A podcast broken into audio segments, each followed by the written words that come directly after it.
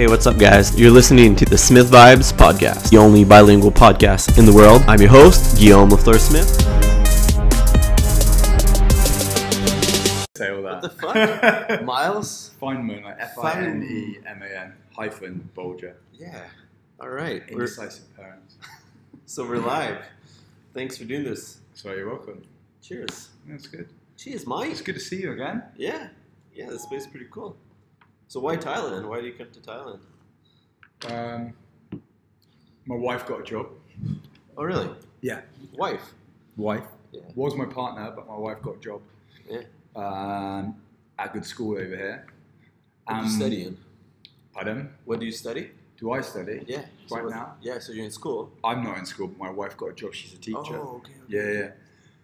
Um, she just struggled a little bit over in the, uh, the UK just with the education system over there, like state education system. Really? It's a bit rough over there in terms of uh, like support, funding, and expectation stuff like Hmm. that. So we were both a little bit disenfranchised with the UK.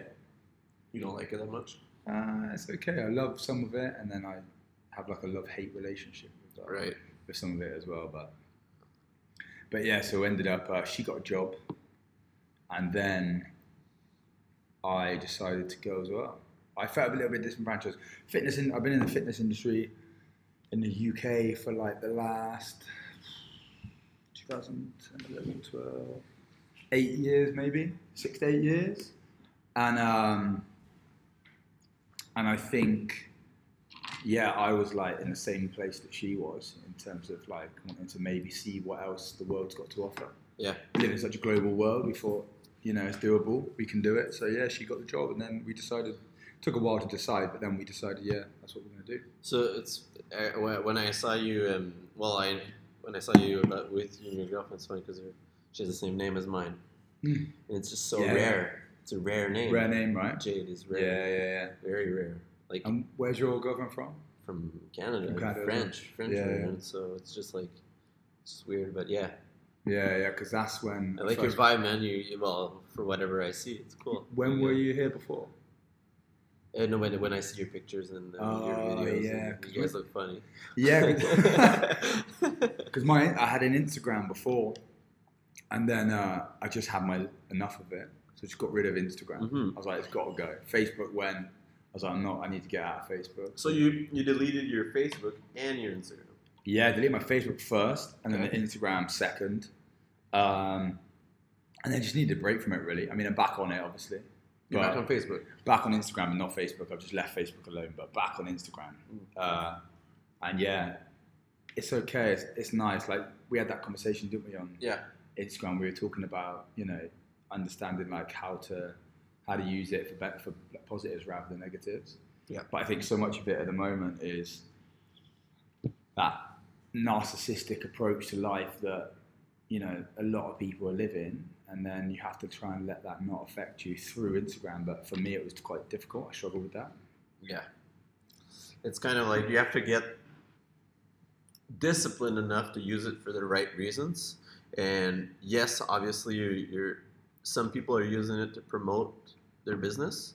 Some people are there to promote their personal brand, and that's fine. And and I'm always, and I and the more that I, I get into it, the more that I realize that whatever you put, is it gonna give any value to somebody else?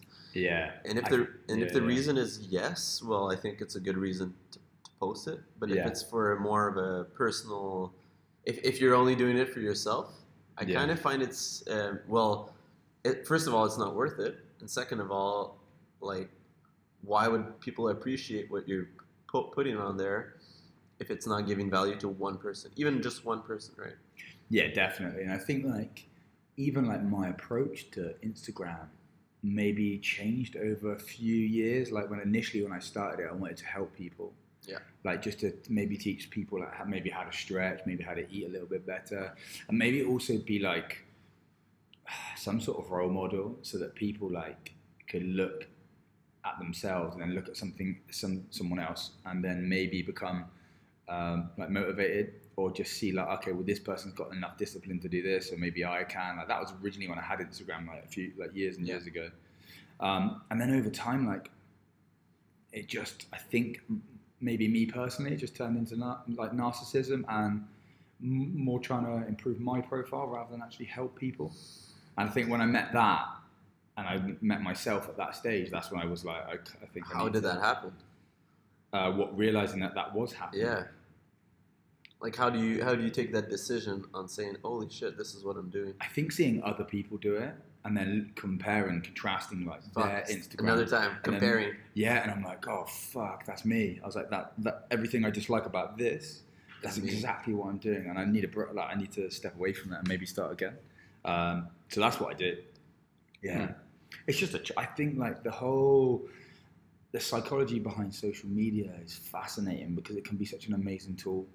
Can be amazing. You can reach out and you can really help people. And like, Yeah. you know, I have done that a few times, and you know, people have really helped me, like mentors that I've seen on Instagram and stuff like that. And then I've seen other people change over time. And just social media changing. It's always changing. It's always adapting. But I think what we like, like what I need to do definitely is change with it whilst it's changing, and then keep but keep true to myself as well at the same time. Not Yeah. get lost in it. Yeah. I think that's what happens. A lot of people get lost in it, and I was like complete victim of that. Yeah. Yeah. And now the algorithm the algorithm changes, so like Yeah. not everybody that sees whatever you, you need to put out there. So Yeah. the, the implication is needed. Yeah. to, to, to, to create enough value for enough people is, is very I think high. like a fascinating part as well uh, was when I got an iPhone because I had a Samsung for the last like two or three years, and on my iPhone you can look at your time you spend on apps, and I was like looking at it and I was like, I was like shit, I'm spending so much time on social media, on Instagram. I was like. I could be reading. I could be doing Yeah. anything to better myself, other than just because you're not bettering yourself. You're just staring at other people's shit that Yeah. you're trying to. Well, compare you to your you own. are you are getting inspired and you are learning some things, but But you're like you're com- and you're completely replacing any discipline that you could potentially have with looking for motivation Yeah. in other places, Yeah. which doesn't work. you, just lost. on this trip in Thailand, after one week, I received a notification on my phone, and it said you have passed. Uh, congratulations, you have passed three hours less this week on So social media. much. And I was like, but I'm kind of on it. Th- like Yeah, on this trip, yeah. I'm kind of on it. Like that's all I have to do. Like read, train, work. Um, I don't have any clients that I'm training, so yeah.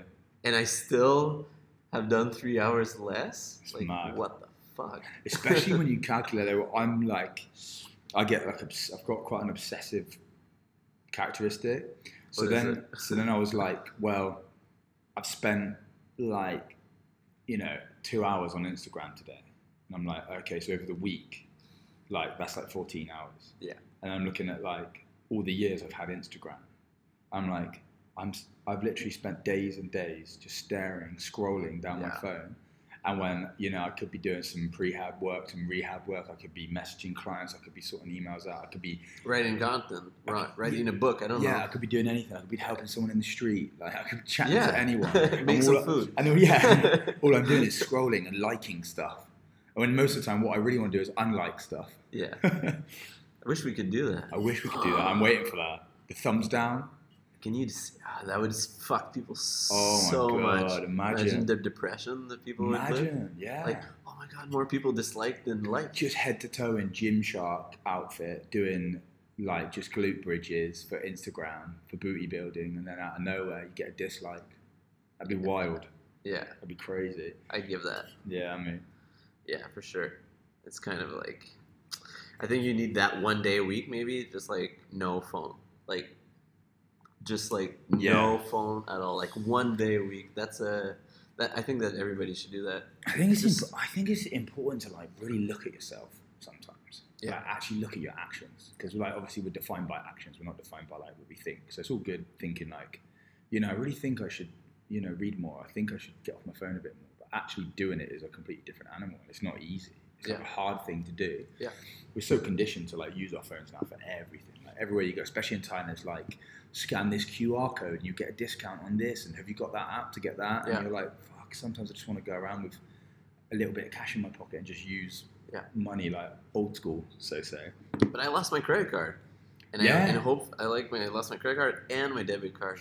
so I was Maybe- lucky enough to have a company credit card and to still have it on my phone. Because I Yeah, like yeah. recorded it on Apple Pay. So you see? So it's like complete dichotomy. It's like when you need it, you need it, and then when you don't want it, you don't want it. You're like always stuck in the middle of like this, Yeah. this crazy little little spiral sometimes. Yeah. But I read this great book uh, called Unplugged, uh, and uh, it was talking about like digital detoxes and getting back to actually understanding your body rather than like using all these devices and all these apps to analyze like you as a person, like your performance, how much you eat. Um, yeah, it was talking about especially like wearable devices. Yeah. It's talking about like how you monitor your calorie intake, your exercise output, and it was talking about like you know even your breathing. Like you look at a wearable, don't you, for your heart rate?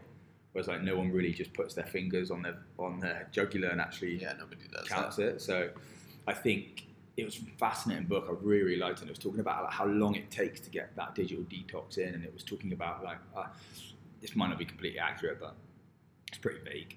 But it was uh, really important to get outside into the wild, like you know, getting hold of trees, take your shoes off, put your shoes on the grass, on the mud, on the sand, climb up mountains. And it was like one day away, then try three days away, like with no phone, no devices, then try a week away. There's a guy in the states that does that. He brings Really? people into the nature. He's in Iowa, and he. Um, it's kind of like this kind of retreat. Yeah. You choose the number of days you want, and he like kind of shows you how to live Really? a life in the nature. Yeah, I think it's so important because I think that's what we miss now. Oh yeah, I really think that's what, like, as human beings, we just miss that connection to like animals, creatures, like, and it's like that out of sight, out of mind, isn't it? Like, we're we're really bad at the moment in terms of like, like I've never seen. So in the UK, we're trying. We've got incentives like no plastic bags and plastic and animals and creatures and stuff. But in Thailand, it's a little bit different. it's weird because it, as much as like every here everywhere there's um, plastic bottles, obviously, Yeah. but like plastic bags to hold your plastic bottles and stuff like that. yeah. And you go to these other places like in Koh Tao where like straws are me- it's metal straws, Yeah. and then it's uh, wooden spoons, Yeah. Yeah. and um, there's like no to go cups. Yeah. Yeah. yeah. And then you're like, oh well, like some places are really amazing and they're doing a great job, and then you go somewhere else and then they're just Yeah, fucking everything yeah. up. Yeah, yeah. It's like the disbursement of responsibility, isn't it? It's like Either one way or the other. it's like if there's so many people and no one's doing anything, well, why should I do something? And, Like one, Mm.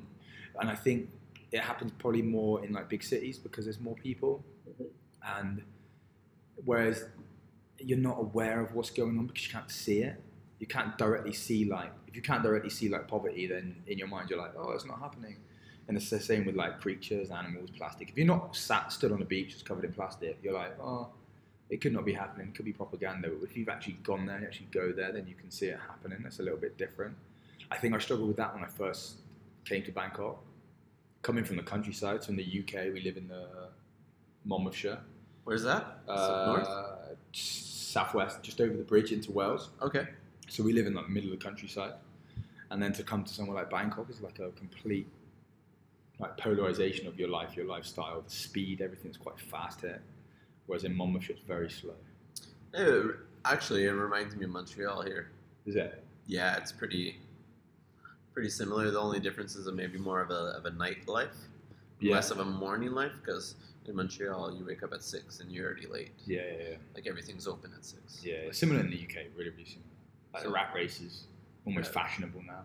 To be tired and live off caffeine is almost like a But I, I think as what you were saying is that sometimes we, we, we create these actions of like, oh well, I did this, so I can do something else, yeah, and you're like Yeah. tapping yourself in the back, and you're like, okay, that's fine. yeah, Like I did this, but are you really like doing everything you can, yeah, or like are you replacing something by something else? yeah. It's fascinating. Like people, oh, I got an electric car, but that person orders like pre-ordered meals and Yeah.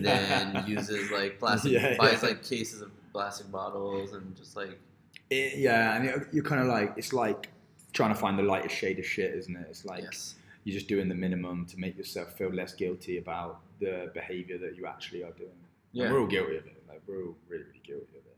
But I think even by trying, is good though, because it creates hopefully like a ripple effect. Yeah. Especially in my life, like like even going to get your coffee in a cup, like a cup, Yeah. or just sitting in and having a coffee instead of actually taking the coffee cup away. Just little things like that really, really help. I think. But I think it it's got a great ripple effect in your actual life and your discipline in your life because I think like you just become lazy and if you become lazy it just transpires into the rest of your life. Yeah. Like, if you're lazy with like you know not taking your coffee cup to a coffee shop because you care about the animals and the plastic and all the shit that's happening, well then you know are you really going to train?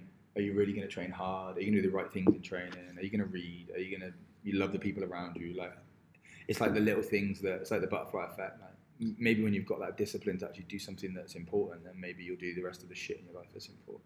I realized that here in Bangkok, nobody kind of because in Montreal we have this new uh, trend where, um, well, there's two there's two things. The, the first trend started with people bringing their own cups to the coffee shops, and the second trend was um, now a lot of coffee shops they created this co-op, and uh, whoever takes a cup to go is is, is uh, needs to pay more. Oh, really? That's good. And the cup costs more, and Yeah, yeah. that money is invested for the farmers. Ah, it's Uh, clever. So a lot less people use buy cups now, Yeah. and I and I didn't see this like here this kind of like approach, and I find that and I and I and I always thought that Asia was like kind of in front of a lot of other trends, like they would be the first yeah, ones yeah. to kind of do this kind of stuff, and I didn't even see people with cups. Yeah, yeah, yeah. Well, maybe, but not that much. Well, like bring your own. Yeah, Yeah, yeah. didn't I think I Some think uh, it's changing. It's definitely changing. I see Mhm. more of it. and I see more like incentivization through companies and stuff, which is really really important because that's I suppose that's the first thing you want to change, isn't it? Is you want to start changing people's behavior. Yeah. I mean, it's clever. I mean, the government are clever because they're obviously doing it and they're pushing it on. And that's how they're manipulating people's behavior to change, right? So, like, making you pay for a plastic bag. yeah. You're going to stop taking your plastic bags. You don't want to pay like the UK. That's how it. That was. That's, That's how it, it costs in, in Canada. Yeah, yeah. UK's like 5p a bag now. Yeah, there you go. Yeah, yeah, which is important. It just changes people's behaviour. But, Yeah. but changes people's behaviour for the better, I think. Yeah. Not for the worse. It's not manipulating people. It's just giving people a little nudge in the right direction. Yeah. People don't want to spend their money on plastic bags today. If they're free, you can have loads. But if you've got to pay five p, five p for one, you're gonna you're gonna take your own bag. Yeah, it's the same price in Canada. Yeah. So when you when you uh, deleted your Instagram and everything, when you told me that, I kind of like I, I was like weirded out. I under I understood the the the reason behind it, Yeah. but um, how did uh, like I mean obviously that's how that's one of the ways that you, you could get your the people that you train to know who you are and what Yeah, you yeah. do. So how did you kind of maintain that relationship with um, your your your your future clients, your actual clients? Like how did you rebrand all that? Uh, so current clients that I have in the UK, like I'm close to them. Yeah. So like I don't, so I don't have more than ten remote clients in the UK. I feel as if ten people I can give like quality to, I can keep on top of, I can keep like I can make like very good connections with people and like try and get like deep rooted relationships with those people. Any more than that for me, like I've had before, I just feel as if like I can't manage that many people well. Um, I just don't have the systems in place to be able to manage that people well. Yeah.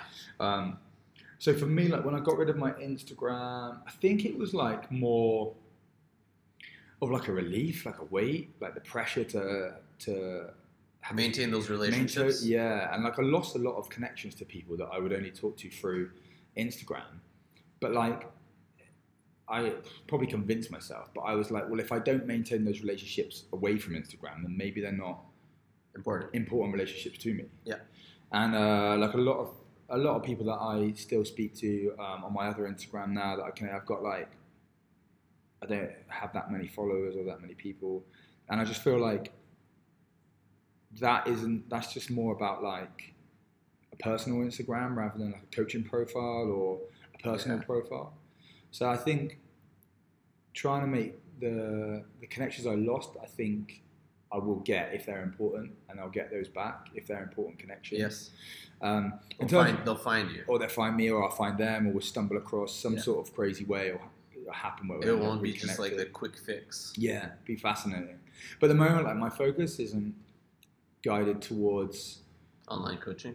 getting more clients. Yeah. My focus is on improving the service that I'm providing to the current clients I've got. Mhm. Also coaching here um, at Arena, and then I'm studying at the moment as well. So I'm juggling like those three. What are you doing now? Um, I'm studying social psychology, In Bangkok. uh, Open University, so based in the UK. Oh, really? Yeah, you can but- do that. Yeah, but study So it's all remotely. online. Yeah, yeah. So you're kind of like all into that. So it's kind of like a this is your process. You're kind Yeah. of like learning this these things that you read, Yeah, and then you you kind of using it through your personal life. yeah. Maybe And maybe that's why that you're making all these connections. I think I think and understanding like why like trying to understand why people do the things they do. And I understand like why I do the things I do because I'm part of they. Yeah. Yeah, I'm part of like society. I'm part Mhm. of the, the the big system that we live in. And this is this is is this just a new degree that you're doing? Did you, Yeah, like- it's a new so, degree. So you, you, you, you did you do a degree in, in exercise? yeah, science? sports coaching. Okay, and then you just like Yeah. want to do you want to bring it up to another level. Yeah, yeah, with well- psychology. yeah, definitely. I want to open up like a new avenue. Mhm. I spent a lot of time in the fitness industry, and I still want to be part of that. But I want to bring more to the table because for me, training is not about like my personal training, but coaching for me. Like I've always been a coach first and then an athlete second. That's Yeah. always what I've done. I've always wanted to help people and then you know help myself then. Uh, and I think maybe with coaching, especially CrossFit coaching, you can help. It's very uh, like active. You can actively change people, but they've got to be in your presence. Yeah. Whereas I think like the more I can understand about the social psychology, I can understand like why people are making the decisions they do. You know, whether that's to perform at an elite, level or maybe that's just to become healthier and fitter. Yeah. So if I can understand why people are making the decisions they do, then maybe I can make more of an impact rather than just like a one-to-one coaching scenario or Yeah. or like group coaching scenario. I think that it is more important. Like you could have the perfect program, but if you if your approach to to taking time and kind of showing what are the distractions that the people could have to Yeah. maintain their focus on their program Yeah, is yeah. even more important than the program itself. Yeah. Because you could actually just do whatever kind of workout on a Yeah, board yeah, yeah. and it would be better than doing nothing at home. Obviously, 100%. obviously. So And then the- how you approach it as well Yeah. is really, really important. And what's going on behind? But once you lift, once you lift the lid on people, like once you just just delve in deeper than just like their what they do on a daily basis. Like there's a great, I think it's like Indian philosopher, and he was talking about like you are the, the leading role in your life. No matter whose life you're Yeah. interacting with, you're Yeah. the, you're the star role, right? So you're in control. But then you, we forget that other people they're the lead role in their life. So you're quite insignificant in somebody else's little world that they're playing their lead role in as well. But I think you can definitely be a big part of other people's lives like that. If you forget that you're the lead role, if you forget how important you are, you can then start helping other people. But you have to understand why people are doing the things that they're doing. interesting. Yeah, but I think, especially like the mindset of training in Thailand, there's the big cultural differences.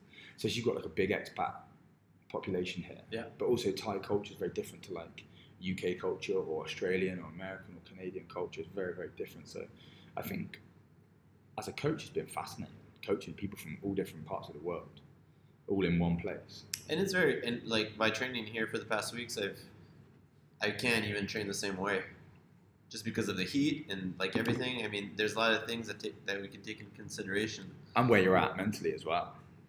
How you're feeling. You might be missing people. You Oh, might, mi- oh, really? Yeah. so like- you think it's a psychology thing too? yeah, you can't. I just don't think you can go away and train train as hard. Like Really? on holiday, or if you're traveling. Yeah, example. but I can't I can't put the same amount of time. yeah, But I can. Have- and- yeah, having all of it, yeah, having the same amount of time, but also having the same processes of like. Like if you look, triage what's important in your training, Mhm. when you're away traveling, like that same importance might be different if you're back back in Canada in comparison to like here now. Mhm. I'm terrible. Like, if I go on holiday, like my main focus is just I just want to get a sweat on really. Like maybe that's not terrible, maybe that's good, but when I go on holiday, I kind of just I'm in this different mindset. I'm like a floatier mindset. yeah. Like your head's like you're taking all this new stimulus. Like there's like there's people everywhere. Like they're in the same place as well. Like the energy's different when you go away to like islands like Koh Tao or Koh Lanta and places like that. Yeah. Because the energy's different. So then you're the way you attack training is different. Yeah.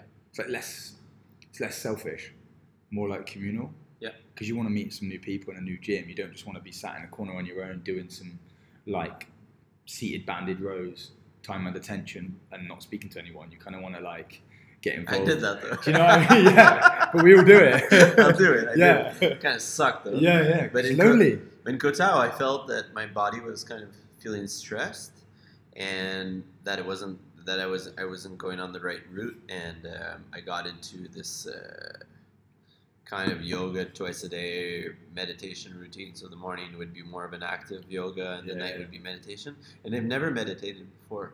Like I've done yoga, and I've Yeah, done yeah, yoga yeah. in in so many different ways, but I've never d- been to somewhere where they actually teach you how to meditate through your yoga and at the end of every at the beginning and at the end of every session Yeah, there was like a 15 minute starters and fish 15 minute 20 where, where it would be really a Yeah, mindfulness yeah, yeah. position and it was hard It's really hard. and it and it kind of got me it was like okay this is what i need this is what my body needs Gets you on another level that, as well. That like like i don't need to train i could train one day less or like one set less Yeah, and do yeah. this yeah, and it'll have such more improvement on this and on this and then uh, you know everything. Yeah, and everything that controls your training comes from your mind anyway, Mhm. doesn't it?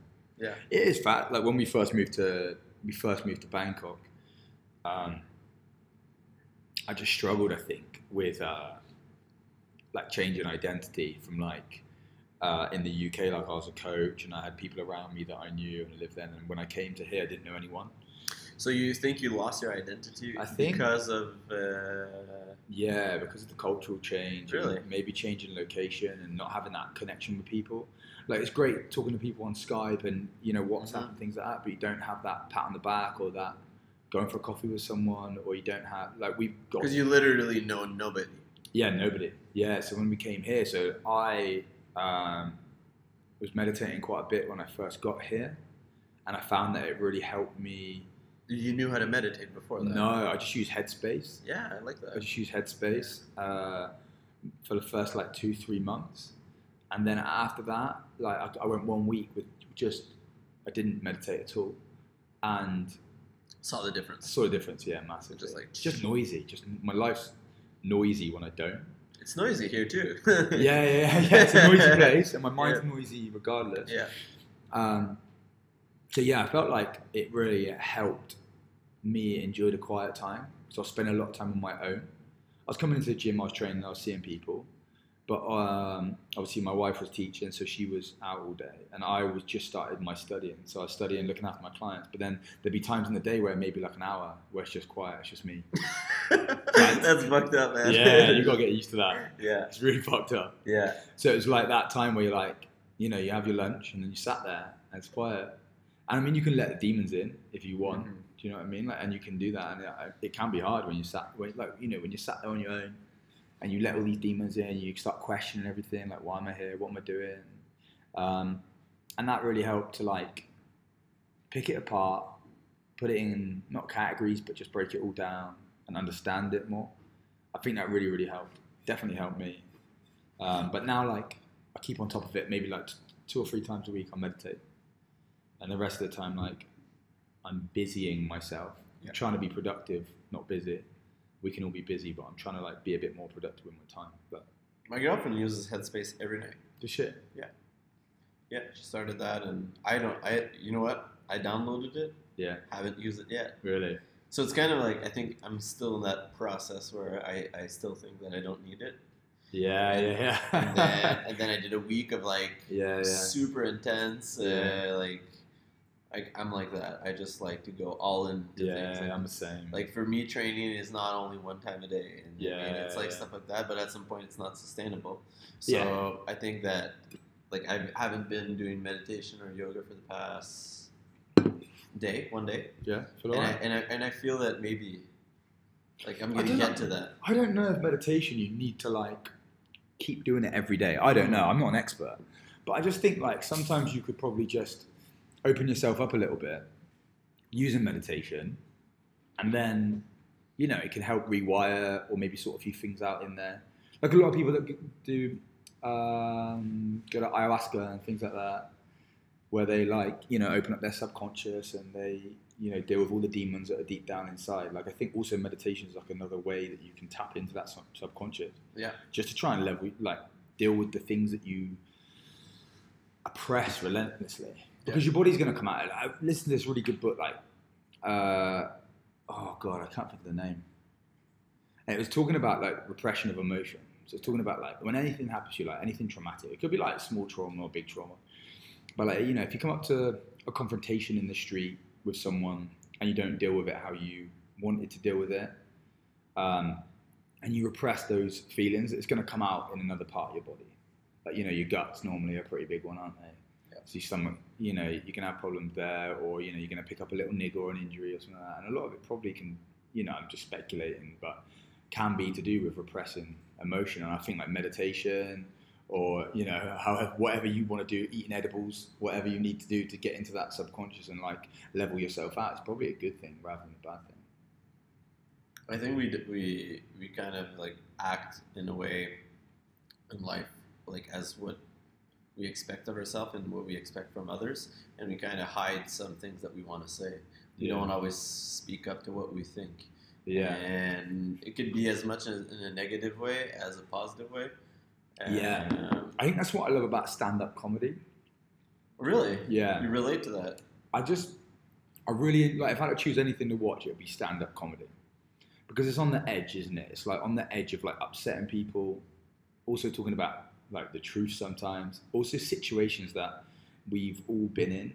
Um, a lot of it was like I think, I think it's like Freudian psychology theory that said like a lot of deviant behavior can come through in like comedy, like jokes, for example, jokes that we know we shouldn't laugh at, but we laugh at them anyway because we're thinking the same thing, but we just don't say it. Well, if you're in the in the train and there's a bunch of people, I kind of always dreamed of like sit like I haven't done it, but just starting to talk to people. Yeah. Like, why is everybody like everybody's on their phone yeah, yeah, yeah, now, yeah, yeah, and you could just see that. But like, I kind of just want to like yeah, yeah. like, hey, how's it going? Do you think people did like 50 years ago, or Yeah, do you think exactly. we're just nostalgic about like times? It's just weird now. yeah, it makes or at the restaurant, like I find that the people are on their phones, and and sometimes I realize that oh, that's maybe me.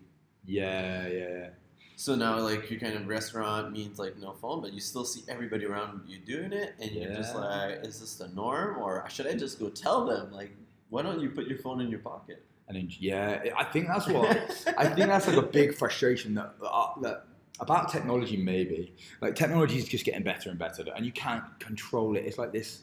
It's like this wild animal that's just getting like bigger and bigger and more. and we're not into that And we're not- we're yeah, and I'm not- our, our field is like yeah. health and fitness, so it has yeah, and it's nothing really to struggle, do. and I really struggle to see like families on their phones with the kids, and they're they're glued into there. But then also like you don't know the what you don't know what they've been doing all day, and you don't know the life that they're living. They might be having problems like in a in their relationship, or they might be having problems with their children, or there might be so many issues. And you know what? At, at the restaurant, maybe for ten minutes, they just want a little bit of space from each other. So not judging by So not oh, judging, That's a yeah. good thing though. I which is pain, which that. is really really hard to do because I'm the same, and I'm like, God, why is that?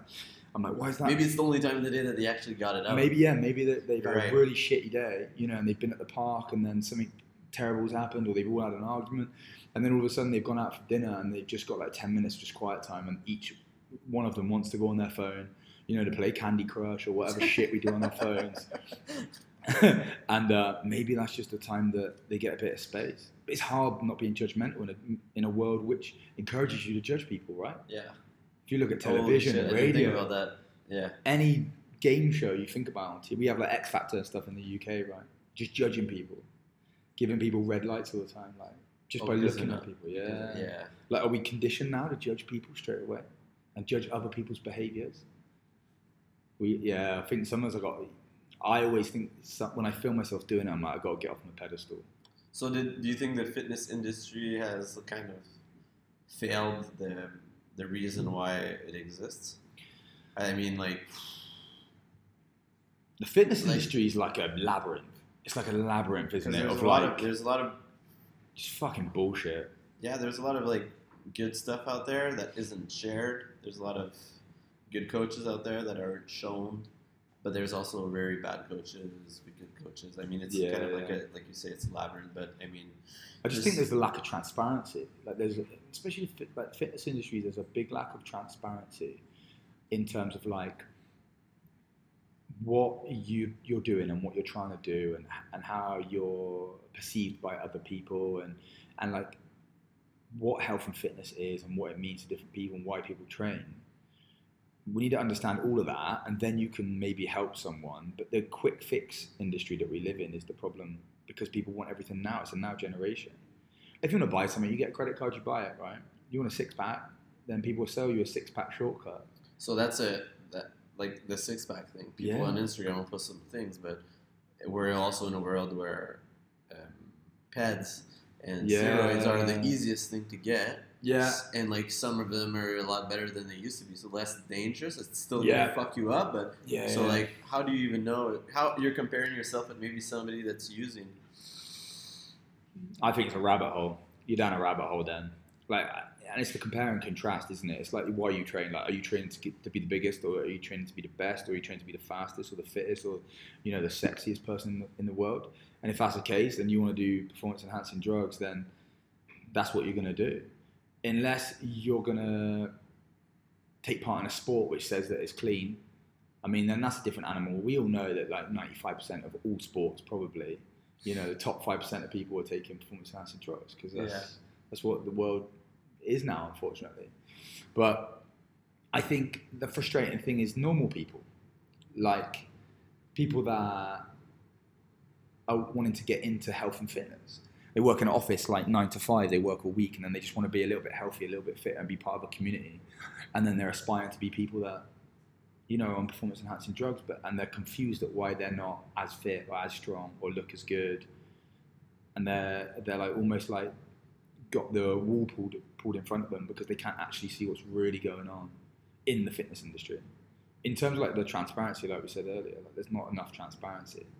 More people just need to say, yeah, I'm on performance enhancing drugs. I'd be like, yeah, cool, that's fine. Do what you, do what you need to do. Like, Yeah, I like some. I like the guys that, that do that. yeah, just do Like the it. guys yeah. at Westside. yeah. They're super honest with that. just do what you need to do. Like Yeah. that's fine, but don't lie and sell products to people when you're not. Like that's I think that's the problem, isn't it? Is when you're like you're selling something. Yeah. You're selling a dream. You're selling someone's fucking Fake one. a fake fucking dream that you're never gonna actually get to. Like I'm um, like Well, that's you know- not creating a long term relationship, anyways. especially not in like especially when you've tried and tested it. Like when you've tried when you've trained like twice a day, three days a week, and then you've trained like when you train like six days a week, and then at three of those days you've trained like two or three times a day. You did. You did that. Yeah, yeah, I did it for a while, and I did a Super hard. Bulgarian squats. small of. I'm like, why are my knees smashed? Everybody does small. Yeah. Every, every, Everyone's done it, and then everyone's every gone. Oh, every I've got, trainer- I've got patella tendonitis and Every German tr- volume training. Oh, my elbows are really sore. every every trainer done Smolov one time in their Yeah. life, And and never did it again. And somebody else, somebody one time told me, "Oh, I'm doing Smolov, but for uh, press, for pressing." I'm just like, "You're a fucking idiot." You can fucking die. You're in the pressing, like your shoulders. Like, why don't you do landmine presses with uh, dumbbell work and Yeah, like, yeah, yeah. like vary your fucking training, not like um, press three times a week. And Well, especially when the shoulders are f- fucking floating joint and it's connected by ligaments and tendons. Like, at least look after the. But that's one thing that I, I learned. destroyed my back squatting on small. Just my knee. I come from like football, All right. football in the UK. Played from like really young. Football is rugby, right? Uh, soccer. Soccer. Okay. and I played rugby as well when I was at university. Yeah. And like I come from like like a like I, all I knew is sport. All I've ever known is sport really since like, six years old. Purely because I probably had ADHD. I think when I was young. So my mum was like, just get him out of the fucking house. Like send him to send him to football camps. Like my summers were like not spent on holiday. They were spent at like specialist football camps where my parents didn't have to like Yeah. deal with me climbing trees. Move. and- yeah, yeah. Just move. Yeah, so I spent years doing that. So like sport, sport was all I knew, and then uh, when I played rugby, played rugby at uni, and then when I Yeah. finished uni, That fucks up uni a bit. oh god. But you know what's crazy? Like I never had any injuries playing football. Uh, never, sorry, never had any injuries doing CrossFit. Yeah. I only ever had injuries playing football and rugby. Obviously, Yeah, rotation and yeah, yeah, yeah. stop. yeah, like lateral movement, stop start, yeah. Yeah. Um, so I got so many injuries playing football and rugby. But since CrossFit, I haven't really had any major injuries, just niggles really. Yeah. But that's like my own stupidity, me doing stupid shit there. Like Smolov. like Smolov, yeah, Yeah. yeah, yeah, or like sore, I'm tired, and then I go and max snatch. This is like a couple of years ago. I'm, not, Yeah. I'm much better now. Yeah. Um, but yeah, like it's it is fascinating. Like the the way the fitness industry's going, I don't know if it's going to get worse. I don't know if it's going to get better. But I think it's almost like a sieve at the moment. Like, I think like a lot of bad coaches are getting sifted out a little bit. Yeah, I feel that there's going to be a shift in a couple of years, and it's already happening with the gyms. Like all the bad gyms are starting to close. Yeah, yeah, yeah. Um, because like like or either close or open new types of gym but it's, it's still the same process yeah, and i feel that for the moment that's what's happening and maybe what's going to happen the next shift is going to be with like more of the professionals that are doing it. yeah, yeah, yeah. so like uh, now Yeah. then it'll be like okay people are just going to be tired of like being sold the dream Yeah, and yeah, they're actually the word is going to get out and people are more going to be towards all these people but on the same note like um, if you think about that you can like for you to have the best service that you can is 10 people yeah, yeah. like you still can't you can only impact like Ten people. well you can impact more people I- Yeah, yeah, yeah. don't get me wrong but i mean like to really really get into that it's 10 people and um, so that means there needs to be a lot more of what you know for other coaches Yeah, yeah, yeah, definitely. I think like coaches development, I think is really important. Like, Yeah. rather than getting to the point where you label yourself as like a coach or an instructor or Yeah. whatever, it's like okay, well, okay, now I'm a coach. Like now, let's take my training wheels off. Yeah. Now let's learn some stuff. Let's read some books. Let's listen to some podcasts. Let's listen from other people. and how can I how can I use my knowledge and empower it? Because I've read some things about how many clients you can hold, and uh, the the majority uh, um, of the good guys are, are up to thirty, Yeah, yeah, and thirty is pretty much the the stop. And I kind of told to myself that it didn't, didn't really matter, yeah, yeah, yeah. um, and you could take like as much as you can, as long as you take other hours out of your schedule. yeah, yeah. And you are right when you say that um, that a certain amount is a max. Because when I pass that thirty amount, I just like literally find that it was a lot more load for me to do yeah, the the, the amount. So now I'm like holding it to thirty and lower, yeah, yeah, yeah. and uh, creating these um, waiting lists. So Yeah, that, yeah, that, that, that it's strict and stuff like that. But I mean, at the same time, like if you want to evolve in the industry, like that's it.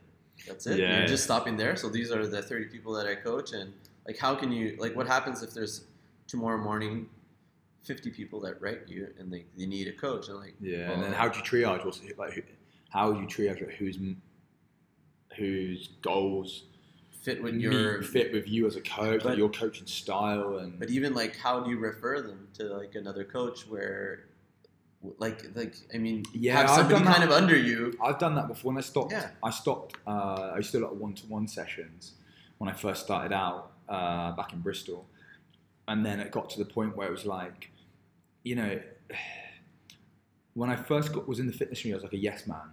It was like, can you coach me Yes. to get better at netball? Yes. Can you coach me to be better at riding horses? Yes, yes, yes, yes. In actual fact, like, no, you fucking can't.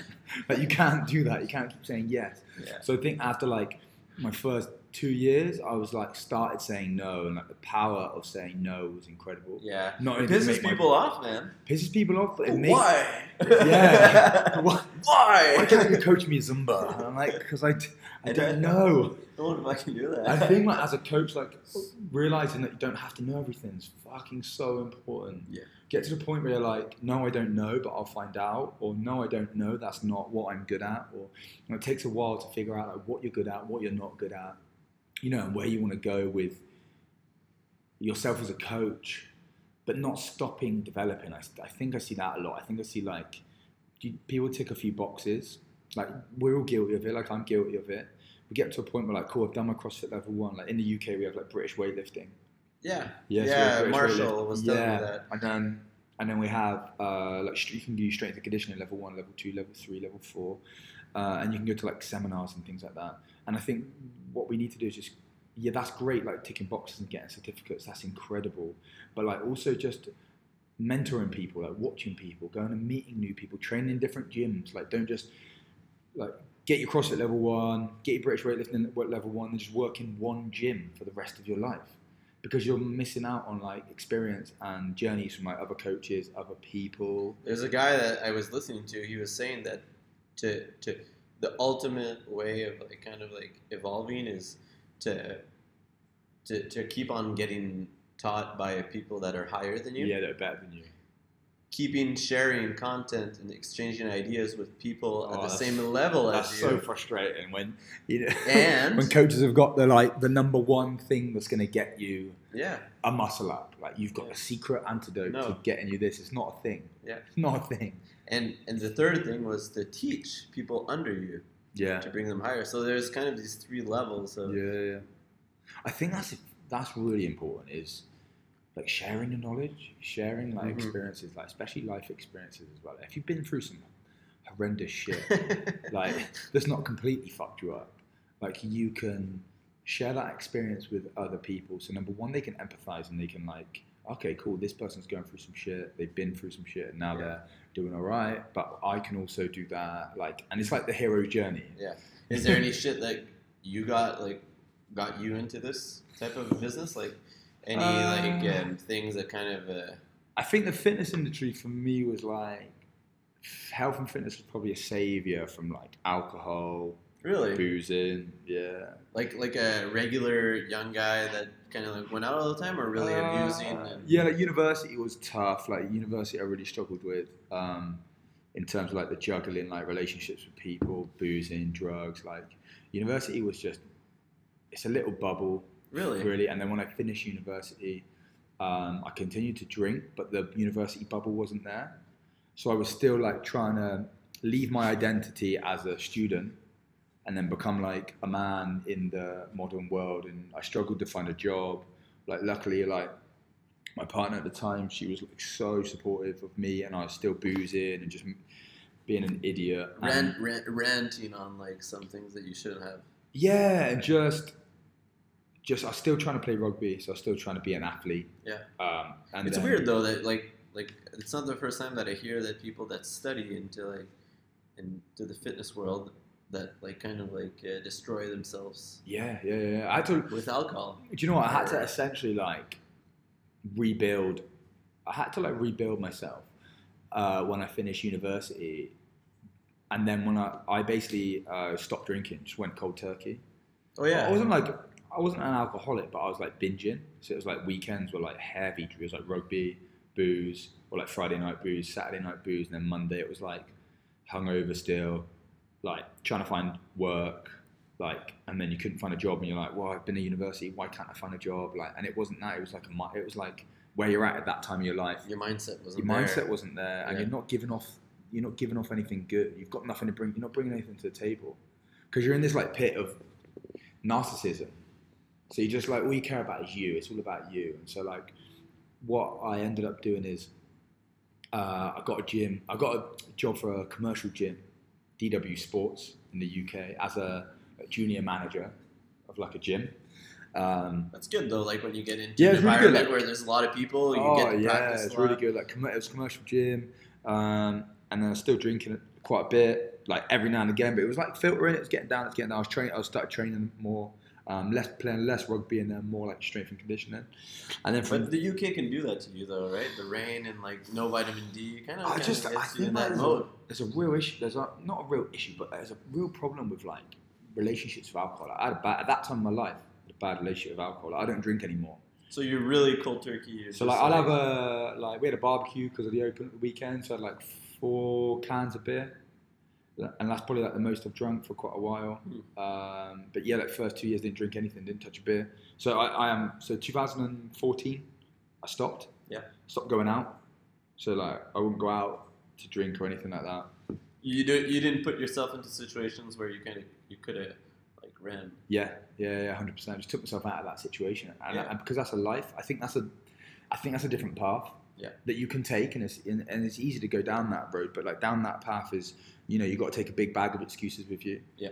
Of why you're not achieving what you thought you would achieve in terms of like career goals, relationships, work, whatever it is, whatever excuses you want to take down that road with you, you can take them down there, but it doesn't work. Um, and then yeah, when I went into the, I started when I was working at the commercial gym, I was like, we had like 3,000 members, and each month it was like, how many people have dropped off? How many people do we need? It was like numbers, numbers, numbers. And in my head, I was like, fucking hell, we don't care about any of these people. We just care about the money. Like, not we personally, but it was like the, you know, the, the company that I was like representing because I was an employee.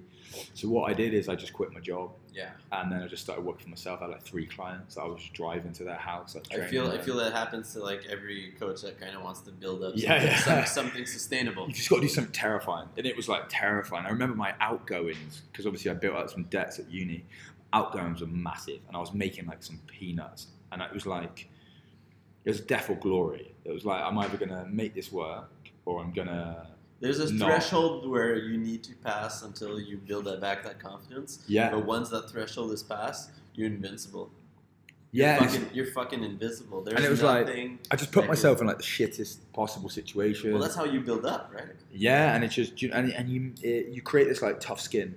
Yeah, and you can't complain after that because you're just like you're just grinding. I think that's the, like the the massive psychological growth of working for yourself is that you're responsible for your own shit. Like no company is responsible for paying your bills. You're you're in charge of paying your bills. If you don't pay your bills, it's your fault. And we, you know, I've, and I've been there. It's your fault. I'm like, fuck, I've had a lazy month. I've been lazy. Like, you know, I said no to a couple of things that I should have done probably. Yeah. Um, so yeah, when I started working for myself and I worked for this little, this little like private, they were just starting out and they were like this private gym and I just went in there as a coach, like as a trainer and I was just training people like one to one. That's what I was doing. And then I went and did my strength and conditioning level one, level two, level three with a company back then called KBT Education. They've changed their name to like the DSW something. Um, but yeah, and then I met this great guy called Sam Dovey who owned the company at the time. He was like an ex uh, international BMXer, Hmm. but he created the company. Um, and he was like a mentor. Like he was great. Like we we like really connected on all three of the courses. Like he delivered the courses to me. And then after I finished my level three, he like messaged me and was like, "Oh, like, would you do you want to come and deliver our strength and conditioning courses?" And I was like, "Fuck, that's amazing!" Like, I was like, "This is going back like four years ago." I was like, "That's incredible! Like, that would be amazing." So then, what I used to do is I used to spend like Monday to Friday coaching one to one, and then weekends I'd be down like Exeter or Plymouth or somewhere like that, like delivering strength and conditioning courses to like other coaches, like people that are, are like uh, PTs that just do like one to one health and fitness, and we would coach like the snatch, clean and jerk, and then we we'd coach like the split variations, like split cleans, split Wow. snatches. It was wicked. It was really really good.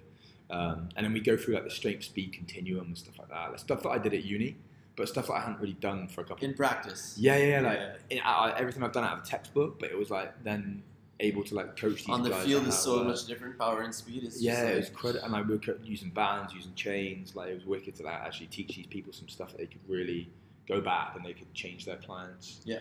Like outlook on their training and stuff, and it was really really good. Like I'm hoping I inspired a few people, but that was like a big part of understanding the fitness industry Yeah. for me. I think when I started coaching other coaches, and like I'm not coming from like a specialist background, just loving training and loving strength and conditioning, and then being able to coach other people, and then how much it changed those. It just showed that there's a lot that probably should be done and needs to be done within the fitness industry before you can actually coach people. Like more like intern programs, more like mentorship programs. Um, but yeah, not a, there's not enough of those. no, and uh, They- They're not even. You know what? Like, what's funny is that earlier we said that there was so much publicity about um, the magic program, the magic Yeah. supplement, and all that stuff. it's the same with coaching as well. there's none for like the real good stuff, where like mentoring and stuff like that. Yeah, There's- yeah. Like, where do you find that? Like, it's it's hard to find. It's really hard, and like at that time when I was like, I just at that time when I was drinking a lot, Fuck, man. not loads, but like Yeah. you know, too much, right? Yeah. Too much to, to, to sustain anything positive. Yeah. Like relationships were hard. Um, trying to find work was hard. Just trying to maintain like deep relationships. when you when you were in that phase where you were like kind of like drinking and did you did you know like when you were when you having that drink did you know that at that moment um, you were doing this because of this or were you just doing it by habit uh, I think being it- conscious about it Yeah, I think it was like it was like an an identity that I probably would have had at university where I didn't care about things Huh. because you're at university, Yeah. and when you're at university, you just care about like friends or you know the next social event. Or we played rugby, like rugby was our thing, like training games, training games, training games You have nobody accountable. No one accountable. But I had no responsibilities. I had no one that really like my grandparents were amazing. They'd always call and I'd always go see them on my breaks and stuff. But my mum lived in the Middle East at the time, and then you know you're in this weird little bubble where nothing really matters. And then so when I finished university, I just struggled to let go of that because that was like a not an easy time. It was a hard time, but it was like consciously easy because you don't care about it. You don't don't care, but you there's not as much to care about. Yeah. Whereas when I was in the real world, there was people around me that wanted me to care about them, and that wanted these relationships that I struggled to give. Yeah. A like a big mentor at the time was a strength conditioning coach called Elliott Hulse. Yeah. Do you remember Elliott Hulse? Yeah. Yeah. There's like you- you- five. He mentored you. no, no, no. You just listened to I his just stuff. yeah, and I literally went back through everything. Like Have you went it? back to like the first ever video. Wow. Now he's I don't follow him as much now. Did you? Did I? I, I still follow him, and I I, still find follow that him. he had this. I, I like. I don't follow him as much, but He had a like, transition period, didn't he he? had such an amazing, Yeah. like, like evolution of like how he sees the world of fitness. Yeah, and the but the first, like the first time I watched him, Yeah. I can't. It was talking about like bio. I think he's talking about bioenergetics. Yeah. Yeah, about like repressing emotion and like how men don't let it out enough. Like we need to train and exercise and scream and shout and behave like babies and Yeah. all that stuff. And I thought it was, I thought it was fascinating. And so like I just followed his journey a little bit, and like some of the stuff he was saying, I really related to, resonated to. It's like I think a lot of it was like ownership, like Yeah. ownership of your behavior, like take ownership of your shit, like rather than blaming it on other people, blaming it on a circumstance or situation, and Yeah. actually just take a bit of ownership in your actions. That guy's a hustler, man. Yeah, unbelievable. Like, uh, like I, he didn't mentor me, but like as a, I felt like he was like a mentor that I could watch, Yeah. and I could learn a lot from, and that was like a real turning point for me. That was a massive. I just stopped after that. I just stopped drinking. I focused on my training. I focused on other people more. You took ownership. Took ownership of my shit basically. Yeah. Um, and it was hard. Not saying it was. It's not an easy thing to do. Um, and yeah, that was like the start really of like my fitness. I suppose like my fitness journey, Yeah. whatever you want to call it. Yeah, I think it's like a. I think it's personal. It's just hap- what happens is that your job is in fitness, so kind of like there's kind of like that identity. Like, okay, it's it's a fitness journey, but at the same time, it, it's it's a personal. It's something that like brings you wherever you you kind of are. Yeah. And if you and if you neglect it, Yeah. I think that's where you get lost. Like Yeah. if you neglect like your personal development, Yeah. I think that's where you get lost, especially coaches. Like I'm not saying like you should train one way. I, I think all different ways of training. Like you know, do some CrossFit, do some Zumba, you know, do some yoga, some Tai Chi, like experience all of that. And I think that you'll learn what you like, what you don't like. You'll learn what's what works for you and what doesn't, and then what works for other people as well. But also like it helps develop you as well. If You put put yourself in uncom like I tried to put myself in uncomfortable situations um, as much as possible. I remember going to. A, I remember I didn't want to do it. I didn't want to do it. You but I didn't really- want to do it. I didn't want to do it, but I really wanted to do it right because I knew it was going to be hard. But I went to like a Donny Shankle weightlifting seminar. What's the Donnie? You know Donny Shankle in America? He's like a oh, he's like an incredibly famous Olympic lifter in America. He's like an OG lifter, um, and it was at a Welsh weightlifting. It was at a Welsh weightlifting uh, place called Willpower. Why didn't you want to go? I didn't want to go because it was going to be full of people that were serious about Olympic lifting And you weren't. and. I wasn't super serious, but I've been doing CrossFit like for a while. And so like I knew my numbers, but I knew like they were okay. And when I got there, it was like full of like all the Welsh Olympic lifters that were incredible Ah, that I'd like seen on Instagram and stuff. And it wasn't the kind of seminar. It wasn't the kind of seminar where you sit down. Uh, it was like we're lifting, we're moving, like we're training, we're snatch grip, Sots pressing. Donny's moving the bar about. He's like getting your lats in a good position, shoulders, hands. But So he's looking very at it. technical. Yeah, he's telling you that's a good position, that's a bad position, that's a good lift, that's a shit lift, and and it was like a really uncomfortable experience, but also like probably the best weightlifting experience I've ever had as well. And like, I think overcoming that fear of like somebody else telling you that's good and that's bad, I think is important, and we don't do that enough. We don't put like our cock on the chopping board. Do you know what I mean? Enough uh, to develop us as coaches. You know what I mean? I love it. I love that. We don't put our Yeah. cocks enough on the chopping board. we don't put our cocks enough on the chopping board. Uh, yeah, like you coach like I think coaching's amazing, and I know some incredible coaches. Like yeah. people I know, like especially in Bristol, like there's Fort Ashton, is a CrossFit boxing. Bristol that my brother goes to, um, they those guys are incredible, really good coaches, really knowledgeable, been about for ages, um, and GB as well, which was like my first CrossFit box.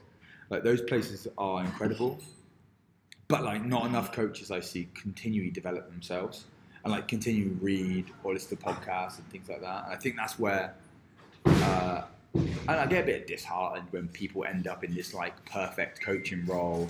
You know, they either live in this beautiful location and they're like, you know, a CrossFit coach, but then they just rest on their laurels and they don't get better. Because Yeah. you should want to get better for the people you're coaching. It happens a lot into CrossFit because because like you don't have to like it's not like a norm, but it, ha- it should be personal. And uh, it's funny that you say that because everybody that I talk to on this podcast has the same opinion of like you should always work to better yourself, and if you don't, like get the fuck out. Yeah, fucking out. Like I at some point I was like I thought I was there, and I said okay, so that's it, I'm out. I, just, yeah. I was out.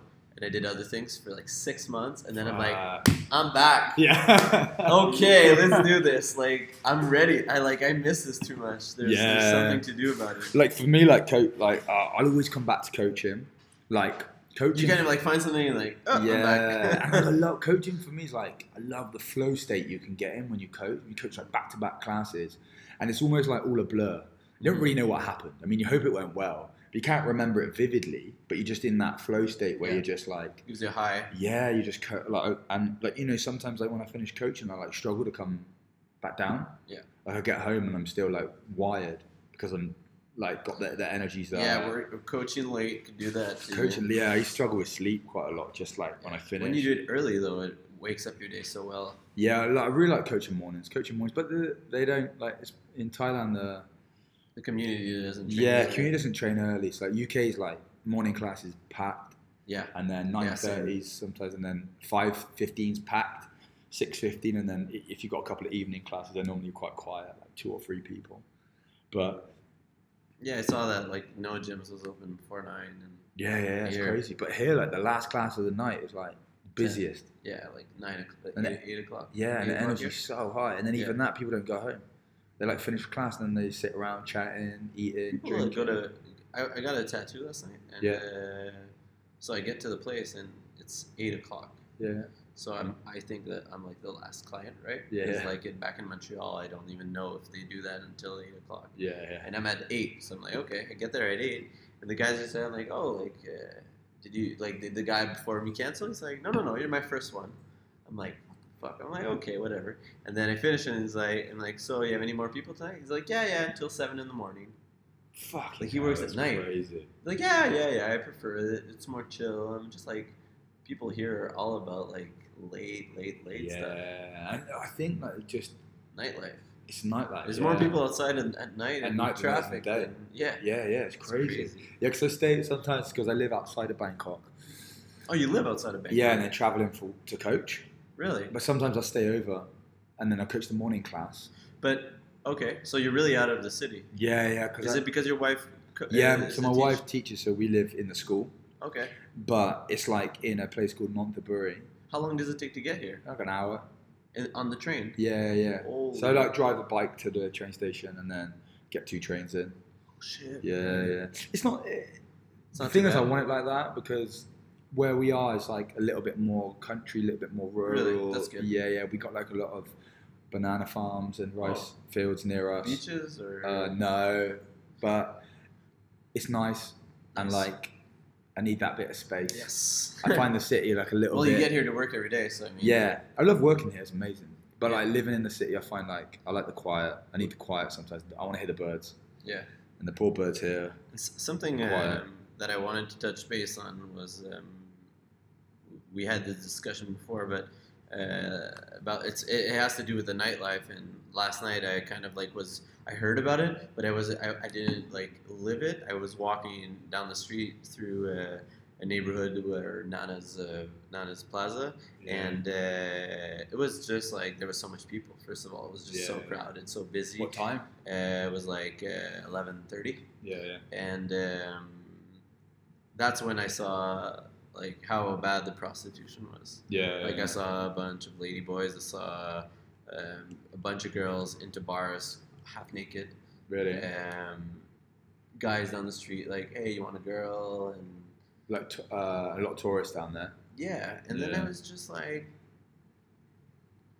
and then there was a bunch of tourists, and they were kind of they were kind of there, and I kind of feel that if you're there, you're kind of ac- accepting that this is happening, and you're kind of like, It's hard, isn't it? I uh, well, and then I was there, and I was like, well, fuck, I'm here. I'm here as well. I'm walking down the street, and this I'm is part of happening. this. I'm kind of part of this, Yeah. but actually, I wanted to go eat. I want to have a. I want to have a, be- a last beer, and then I'm just like, you know what? Fuck this. I'm not staying on this street. Then I ordered a cab and just left. I just felt like disgust by the kind of The environment that the tourists have around here and have no conscience. And same thing as uh, when you, it's like the elephants or like the snakes or like all these, these kind of Yeah, things. yeah, There's there's as there's as much as these people that protect them, and there's others they're just making money out of it. It's just painful. I think this happens a lot. I think like I don't know if it happens more here or it's just in the in the view here. Like in Right, terms of like there's poverty there's poverty all over the world, but I feel like it here especially is that it's more in the view of the of the people. And and like with in terms of like tourism tourism's a hard one to get your head around because it brings so much money in but also brings like fucked up people in as well. Like people come for like a few things right to thailand. You come to chill like or you come to train you enjoy the beaches, it's a beautiful area. Or some people come to find themselves you know what i mean? Some people want to smoke a few joints and lie on the beach Yeah. but also that you've got people coming for prostitutes It's fucked up, man. it's fucked up, and, and unfortunately, it's like it's like the reality of I don't know, maybe like capitalism, you know, where there's fucking poor people, and poor people you can either go and work like minimum wage here is like four hundred baht, which is like ten English pounds Yeah. a day. So it's like, well, you can make more money as a prostitute than you can like work in a a, a, a normal job. They kind of empower it, just I the way that they, they Well, they glamorize, themselves. fucking glamorize. Yeah. They glamorize it as like a thing, and that, like, you know, it's like the chicken and the egg. Like, what comes first? Like, prostitutes or the tourists that want the prostitutes, or the tourists that wants, and then the prostitution, and it's kind of like a. It's pain. It's painful because the there's a lot of polarization from like the UK to here. Like, there's prostitution in the UK, and there's like deviant behavior in the UK, but it's like hidden. You don't see it. Yeah. You don't see it. Um, I don't know if it's worse. I don't know what's worse that it's Yeah, out, it's that good. it's out It's a good point, though. and it's there, so you, you know people can be helped or whatever, or that maybe it's deviant and it's a bit more dangerous in other cultures like Western cultures where you know prostitution can be a little bit more dangerous. I don't know. I think like the I don't know. The sad thing is that we're not we're not accustomed to seeing it. It's the same with the animals. It's the same with like the food here. Is that like if you go and get some chicken and rice, you're going to see a, a chicken hung up that's been boiled with his head, legs still on, and then you're going to eat that chicken. Where in the UK, you're hidden from that because you'll you won't see a dead chicken that's hung up. You'll just see a chicken breast, That is such a good comparison. and you'll see rice delivered That on your is plate. such a good comparison. It's the same. It's the same thing, and, and like you see it a lot. Like They don't hide it here. you don't hide it, Yeah. especially like the animals. You go and get some food, like they show you what you're eating. Oh yeah. You're gonna see what you're eating. And if you go to a market, you can see a, a, a pig head, and you Yeah. can see the trotters, and you can see like everything, and it's just not, it's not hidden. I think the big problem with that is the tourism, because that's what's causing, that's the causation of it, right? Yeah. Or is the, the like correlation between it all? It's like the tourists, and like even if like we went to Phuket, we went to this, uh, went to this gibbon sanctuary, and uh, I didn't really know anything about the gibbons. I went in just wanting, like, just being a tourist. I was like, oh, it'd be cool to go and see some gibbons It's because a given. it's like a monkey, like Okay. part of the orangutan Yeah, yeah. family. And um, So the history behind it was in Phuket like years ago. It's illegal now, but they used to take a baby gibbon from the family from the forest because they used to be in the forest. But because the gibbons are protective, the whole family would protect the per- the gibbon. So what the uh, poachers used to do is have to kill the whole family. So for every one baby gibbon, you would kill like 10 other gibbons. So for every one, it was like you'd kill 10. And what they'd do this baby gibbon is they'd feed it sugar, so they became addicted to sugar.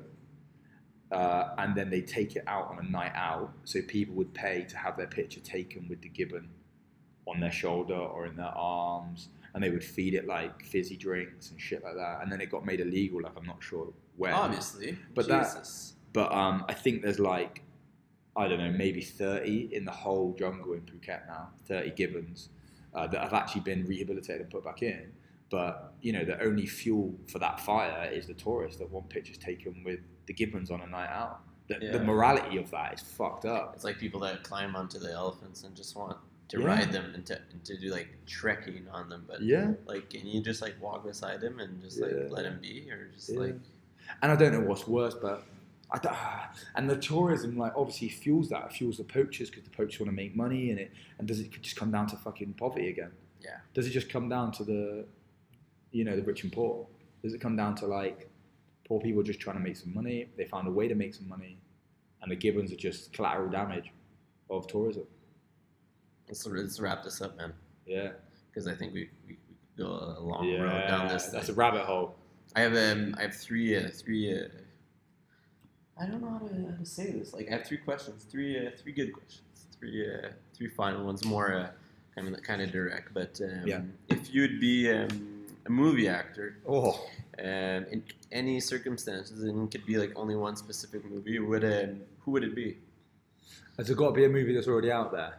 Uh, yeah, well, I bet. Yeah. So if you're like a character, uh, the yeah yeah hard. Maybe a superhero. yeah, it could be whoever. Maybe a superhero that could read minds, but only distressed minds. But who? no, What what actor? Oh, what actual person? Yeah. Uh, mm, what's his name? Chris Hemmingsworth. Who's Chris Hemmings? Um, Google him. Yeah. Yes. How fast can you Google him? Chris. I think his name's Chris. Hem.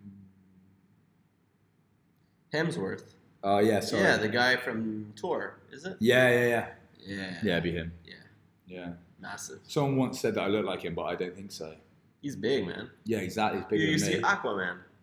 yeah, yeah, yeah. That guy's massive. Huge. He's from um, UK or Australia? Australia. I think so. Yeah, yeah, Yeah. yeah. He's good at throwing axes as well. He apparently. invited uh, actually Khan Porter to his movie because he he? knows him.